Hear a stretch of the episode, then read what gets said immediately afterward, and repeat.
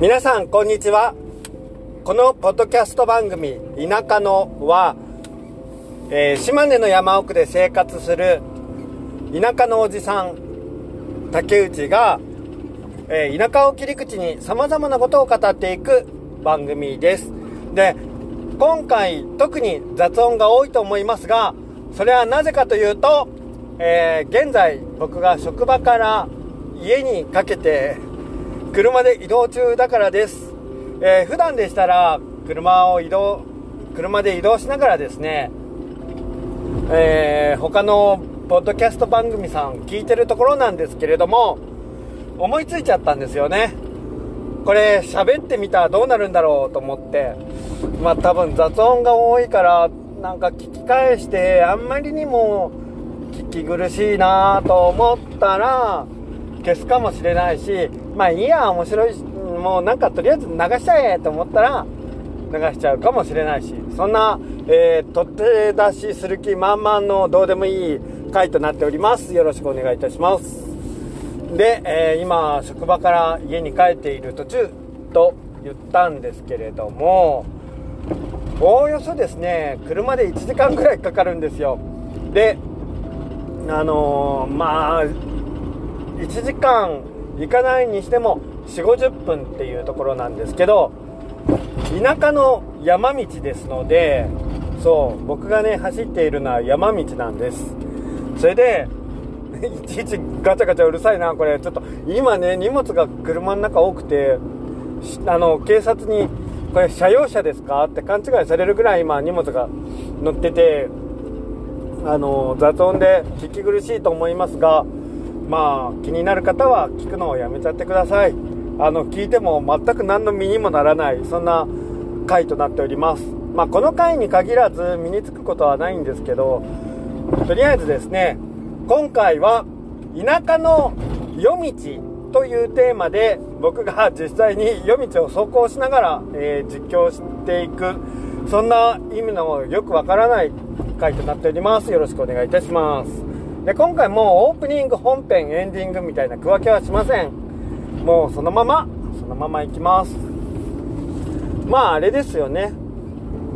昔あのニコニコ生放送であの一時期流行っていた車載放送そんな感じですそれのポッドキャスト版って思っていただければいいと思いますでも車載放送のいいところは喋ってなくても動画を見ててもらえばいいっていうところなんですけどこのポッドキャスト番組であのなんか風景を見てもらうっていうのはできないので常に喋り続けないと完全に放送事故になってしまうというのがあります。しかもこれはもう取って出しする気満々なので編集でつまんだりもしません。まあいつもね、ポッドキャスト番組はですね、つままないんですよね。編集点挟まないし、あの、過去回でも何回も言ってますけど、僕、FM、コミュニティ FM っていうんですかね、すごく限定的なエリアで放送される FM 番組で、あの、一番組制作とパーソナリティを担当しておりまして、まあ担当してるって言っても、これもね、まあ、過去回で何回か言ってますけど、その、FM 局に勤めてるわけじゃなくて、外注で制作とパーソナリティ依頼していただいてるっていうだけなんで、あの本当になんか素人がずっと番組作ってるんですけど、まあまあ、それで、あの、普段だったら、あーとか、うーとか、無言の時間とかを削るんですけど、今回はそれをしません。もう、10年前、ニコ生にドハマりして、めっちゃ顔出し放送をしてた頃を思い出して矢継ぎ早に喋っていきたいと思いますまあ矢継ぎ早にって言ってももともとねそんなに喋るのが得意ではないのであのそんな矢継ぎ早に話すことも本当はできなければ面白いトークにするっていうのも無理なんですけれどもあ今ねタヌキがタヌキが道路を横切っていきました。今日はあとどれだけの動物を見るんだろう。ちょっと気をつけないとうちの職場の人がっていうか僕のボスがあの鹿に鹿にぶつかったんですよ。で車が大きな損傷を受けましてちょっと大変なことになっているっていう状態でしてもう本当田舎の夜道本当に恐ろしいんですよ。動物がいつ出てくるかわからないので飛ばす人は飛ばすんだけど僕はもうとてもじゃないけどもう夜夜道は飛ばせないですね。逆に昼だったら安心だけどあのそうさっきねうちの職場の人、まあ、ボスがあの車を運転してて鹿をはねちゃった。っていうかむしろ鹿に車をはねられたっていう状態なんですけどそんな話をしたんですけど鹿はねマジでやばいんですよ。全身筋肉っていうかあんなスレンダーに見えてめちゃくちゃパワーがある生き物なので鹿は無傷でも車は全損みたいなことありえるんですよ。よく田舎って言えばイノシシが出るんでしょとか言われると思います。そういうイメージある人多いんじゃないかなと思いますがイノシシ以上にやばいのが鹿です。イノシシはまだそれでもまだ逃げてくれるしあの警戒心が強いのでまだあのどうだろうな。でも夜道で出会ったらなんか向かってくる時あるしな。どうかなって思うけどそれでもまだまだ鹿に比べればマシなような気がしています。まあどっちにしろ出会いたくはないですけどね。でイノシシはそれこそあの生態というんでしょうか。大人になったイノシシっていうのは本当にねもう体が大きくて車ぶつかってもイノシシは無事だけど車は大破しましたみたいなの結構結構聞くっていうかもう田舎のよくあるある話っていう感じなんですけど鹿はねまあ地域にもよるんですけどイノシシよりは登場回数が少ないっていうかあちょっと待ってもう喉乾いちゃった。ちょっとコーヒー飲もう。もうこれこれ絶対聞いて面白くない回だ。いや今までの回も面白くないんですけどそれはもう自信を持って言うんですけれど。えー、もう撮り直したくなってきちゃった。もう撮り直したってもう面白くないのは分かってるんだけど。あそれでねあの比較的イノシシは平野部にもよく現れるのであのもうなんだろうな田舎じゃなくても現れるんですよねあの僕昔昔っていうか以前兵庫に住んでてえー、っとだから兵庫でもね、山の方じゃなくても出るときあるんですよね。で、特に神戸。神戸はあんなに人口多くてもイノシシが出るんですよ。だから、イノシシにとっては別にね、あの、田舎だから出るとか、都会だから出るとかいうことはなくて、まあ本当に山ですよね。必要なのはもう、あまあでもイノシシ山とも限らないんだけど、あの人たち、うーん、まあ、イノシシはね、それでも、草食動物っていうのがまだ本当に救いだと思う。あんな、あんな力強い肉食動物がいたら本当に人類はやばい。まあ、熊がいるか。いや、熊もね、熊もまあ目撃情報をたまに聞くけど、そんなに頻繁には聞かないな少なくとも、えー、大田市では聞かないなあんまりで、えっ、ー、とね、今どうだったか忘れたんですけど、僕が狩猟免許を取った頃、えっ、ー、と、まあ、およそ4年前とかになるのかな。まあ、その頃はですね、あの中国地方か、え、だから広島、島根、山口あたりっていうのは、熊の個体数が減っているから熊を駆除してはいけませんっていう条例があってえ？それは大丈夫なのかい？みたいなそんな時期があったんですよ。今ね確かそのあのー、熊を取ってはいけませんっていうか熊用の罠を仕掛けてはいけませんみたいな時期はもう一応終了したので今大丈夫だと思うんですけど、まあ大丈夫っていうか、その、熊が罠にかかっても怒られることはないと思うんですけど、いやー、まあね、人間のために動物を絶滅させていいのかって言ったらそんなわけではないんですけど、ただ、ね、熊が出没する地域の集落にとっては死活問題だし、どうなんだろう、なんか、うおもやもやするっていうのがちょっとありますね。まあ、熊には本当出会いたくないです。かといって、イノシシも出会いたくはないかな。イノシシはまあね、ちょっと言ったけど、結構ね、あの警戒心が強くて賢い生き物なんですよ。あの見知らぬものからは距離を置いて逃げるとか、で、よく勘違いされますけど、イノシシってちょっとつ盲信っていう言葉があると思うんですけど、イノシシはね、じゃああの、分厚い鎧をまとってるようなぐらい強靭な肉体をしているので、あの、確かに突進っていうのはね、すごい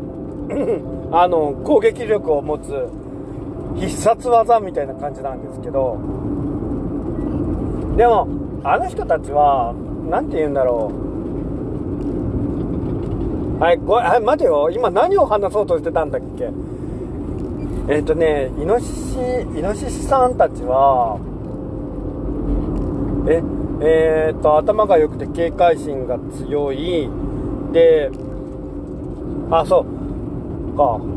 で、まあまだ草食動物だから、まだ良かったっていう話か。で、もうとっちらかりすぎて意味がわからん。で、熊はやばい。もうマジやばいみたいな話で、で、鹿、鹿は背が高い分もっとやばいぞっていう。そう。鹿を跳ねると何がまずいって、あれなんです。イノシシはね、あの、イノシシにイノシシと衝突しても、鹿と衝突しても、車が大破する可能性っていうのはめちゃくちゃ高いんですけど、そんな中でも、イノシシは、まだ大きさ的に、フロントガラスの高さには達しないんですよ、大体。でも、鹿は、うっかりすると、フロントガラスの高さに達してしまうので、達してる場合が多いので、フロントガラスまで傷がいくんですよ。で、そうなると、修理代がもう、修理できる状態であれば、修理代がさらに高くついちゃうんですよ。っていうのが、やばー、今、イノシシ通り過ぎた。通り過ぎたというか、目の前を横切っていった。さっきがタヌキで、今、イノシシでしょ。多分、今通り過ぎていったイノシシは、何キロぐらいかな？そんなに大きくないから50キロぐらいかな。40キロかもしれない。イノシシってね普段は親子で動くんです。あの行動するんですよ。で大人になるとあの1頭だけで移動したりもするんですけどあのイノシシの子供の頃て、ウリボウって呼ぶんですけど、もう本当にね、背中に模様が入ってて、あの、ウリみたいな感じ。もう本当に可愛いんですけどその頃のあのウリ坊っていうのはあのイノシシの子供っていうのは親の親イノシシについていってこう道路なんかもね一列であの並んで走っていたりとかするんですよ。まあ一列とは限らないんだけどまあ大体一列のことが多いかな。まあ可愛いんですけど恐ろしいっていうそんな状態ですよね。あでえっ、ー、となんだっけ？で鹿はまあ高さがある分フロントガラスまで行っちゃう可能性があるからそれがやばいっていう話か。であと夜道で出会いがちなのは野ウサギですね。野ウサギはとりあえずもうただひたすらまっすぐ走って逃げていくのででまああの人たちも基本的に車のライトで多分視力なんかもう突然ピカーって照らされて視力をがねあのあ真っ白見えないみたいな状態から目が慣れるまでとりあえず走れ!みたいな感じで逃げて目が慣れた頃に多分横にパッと飛んで逃げるんだと思うんですけど大体あのしばらくはまっすぐ逃げるんですよ。まあそりゃそうだよね。人間と違って4目が効くようになってるんだからそら車のライトで照らされたらなんかしばらく何も見えんようになるわなっていう気はする。まあ僕も生き物に詳しいわけではないので分かりませんが。あそういえばねさっきちょっとうっすら喋ったんですけど狩猟免許取ってるんですよ僕。一応。で狩猟免許っていうのはえー、っと種類がありまして僕が持ってるのはごく一般的な免許で罠の免許っていうやつです。罠を仕掛ける時にあの必要な免許なんですけど通常一般的な狩猟っていうのは罠を用いるのでこれがあの一番簡単に取れるやつというかあの一般的に普及している免許になります。それからまあ狩猟って言って皆さんがイメージするの鉄砲があると思うんですけどえっ、ー、と鉄砲を使った量っていうのは2種類に分かれていて、えー、っと、攻守を津種で分かれてたんだったかな。ちょっと、えっと、なんて名前で分かれてたっけ？まあ、いいや。えー、っと、それは鉄砲の種類で判断されます。えっと、空気銃とか、ガス銃の分類と、あとは火薬を用いたえっ、ー、と、鉄砲の種類ですね。で、確か、取る人、なんか僕の身の回りで取る人がいなかったので、ちょっとうろ覚えなんですけど、網漁の免許が確かあったような気がするけど、覚えてない。どうだったっけ？まあなんせ、一口に狩猟免許といっても種類があるんですよ。またあの寮の免許についてはえ？違うな。その狩猟免許の種類についてはまた後日ちゃんと勉強し直して喋ろうと思います。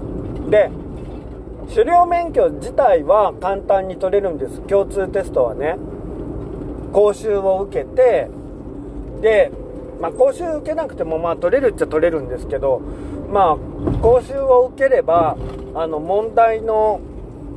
あのかあの過去こういうところが出ましたよみたいなのとかこういうところ出しますよ試験に出しますよみたいなの予習しといてくださいね勉強しといてくださいねっていうのを教えてくれるので講習はあの出た方がいいですね。それもね別に1日だけの話なので負担はそんなに大きくないかな。でどんな問題が出るあ、違う。まず講習会では、まあそういうテキストをもとに、あの、こういうことに気をつけてくださいとかあの鳥獣害こういう種類のものが動物がいますとか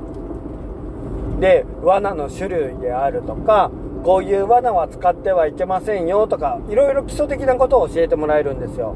まあそれがまた試験にも出るんですけどね。であと罠の実技うん罠の実技があります。でまあ実技って言ってもそんなにね実際じゃあ罠を仕掛けてああまたあれは猿？小猿？わあ小猿だ。ちょっとえー、でも猿あんな逃げ方するっけ？あごめんなさい。えっ、ー、とねどんだけ動物出るんだよって思った人います？これが普通なんですよ。これが一般的な私の 生活圏内の遭遇率なんですよ。しかもまだ家まで20分ぐらいはかかるっていうね。かかるかな20分。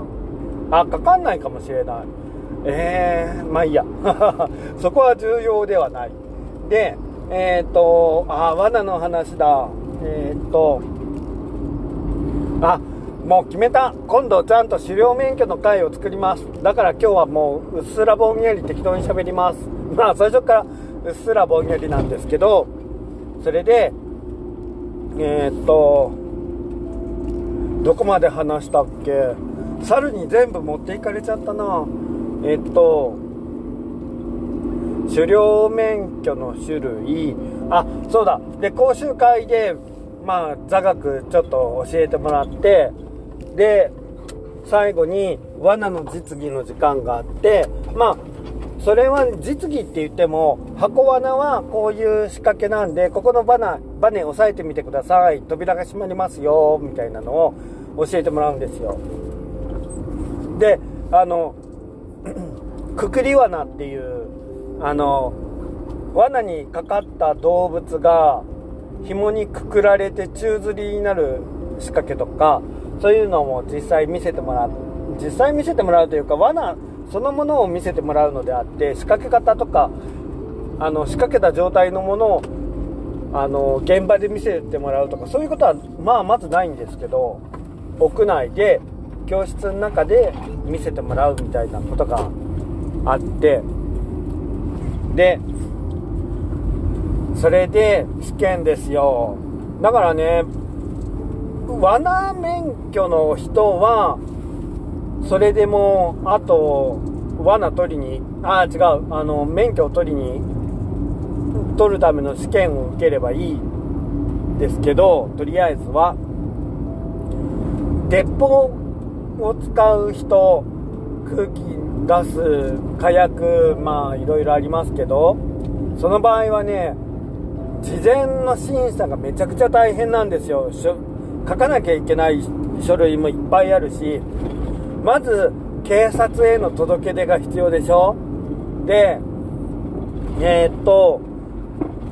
警察に届け出を出したら警察の人がえー、っと調査します。でこの人は鉄砲とか持っても問題ないですっていう許可が下りないといけない。それでえー、っと鉄砲を所持するためのロッカーを買う。でまあロッカーに鍵がかかる状態にする鉄砲を買うとかいろいろ。まあその銃刀法に遵守するっていうんですかね。銃あの、まあ、銃刀法のことを警察の方から教えてもらいながら、まあ、そういうのをいろいろ準備しますわね。で警察から鉄砲の所持の許可をもらったりとかいろいろあります。でえっ、ー、と狩猟免許も確か罠の人プラスあっていうかえっ、ー、と罠免許と共通のテストプラスさらにあのー、実技テストがややこしあのああるのとややこしいっていうかまあちょっとあ実際に鉄砲を撃つための取り扱いのまあ実地テストみたいなのがあるんですよね。実技テストがあるんですよ。実地じゃないや。そう実技テスト。ある。はず。まあ僕はね鉄砲の免許取ってないのであの視力が良くないのであとそんなにガチであの漁師をする気はないので免許取あの使用免許罠しか取ってないんですけど鉄砲は取ってない。で同じ話が結構ぐるぐるしてるな。すいませんね。これもうそうだな。この反省を生かして次回ちゃんと狩猟免許の会を作ろう。でえー、っと問題えー、っとね狩猟免許どういう問題が出たかっていうとシルエットクイズがあります。とりあえず。これは間違いなく絶対出る問題で取っていい。あのこの鳥は取っていい動物ですか丸か×かみたいなのがシルエットで出たりするんですよね。あシルエットじゃないか。あの一応シルエットじゃなくてイラストが表示されるのか。そうそうそう。日本猿は取ってもいいか？丸か×みたい。なだけど動物の名前は出ないんですよ。その動物のイラストそのそのイラストがその狩猟免許のその教科書に出てくるイラストそのまんまを使うから必ず使用免許のその講習テキストっていうのは買っといた方がいい。もあの手にしといた方がいいっていうのはそこにつながってくるんですけどね。まあそれだけじゃないですよ。もちろん事前に知っておかなきゃいけないこと大事なことっていうのがいろいろ書いてあるんであの筆形の書ではあるんですけれども。そう。でえー、っとシルエットクイズ。それであとあ罠免許も実技テストはあります。えっ、ー、と箱罠を実際に作動させようみたいなあのそんなテストが僕の時にはありましたね。箱罠っていうのはえー、っとですね文字通り箱型の罠です。で小さいものであればあのネズミを捕まえるような小さなあの罠箱型の罠もあるし大きいもので言えば熊を取るような巨大なものもあります。仕掛けとしては大体共通してるかな。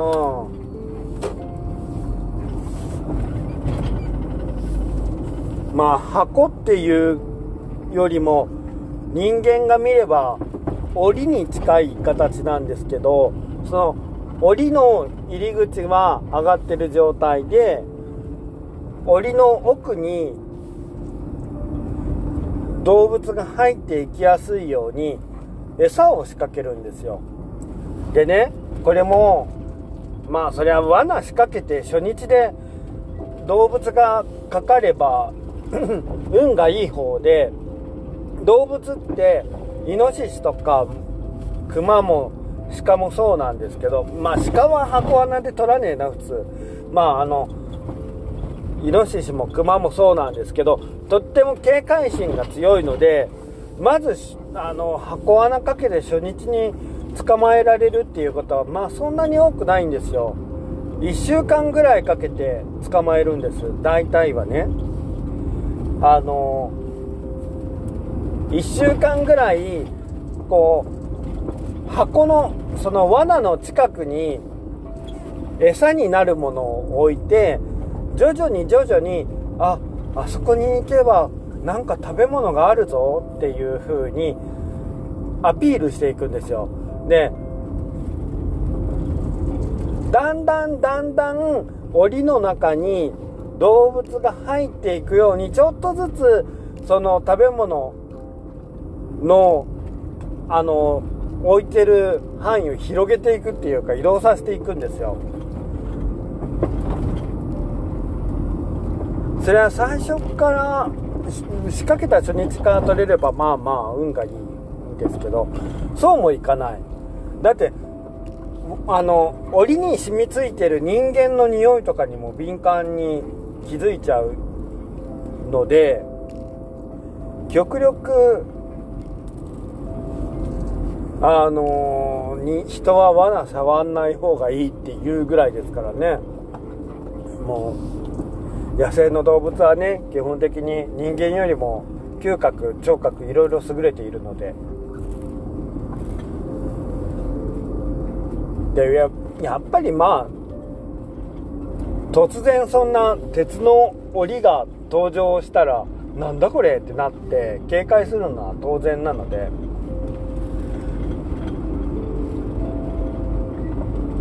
やっぱり慣らしていかないといけないんですよね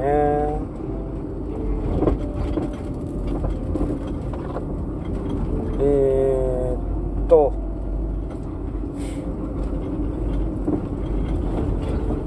で僕狩猟免許は一応取りましたけどあの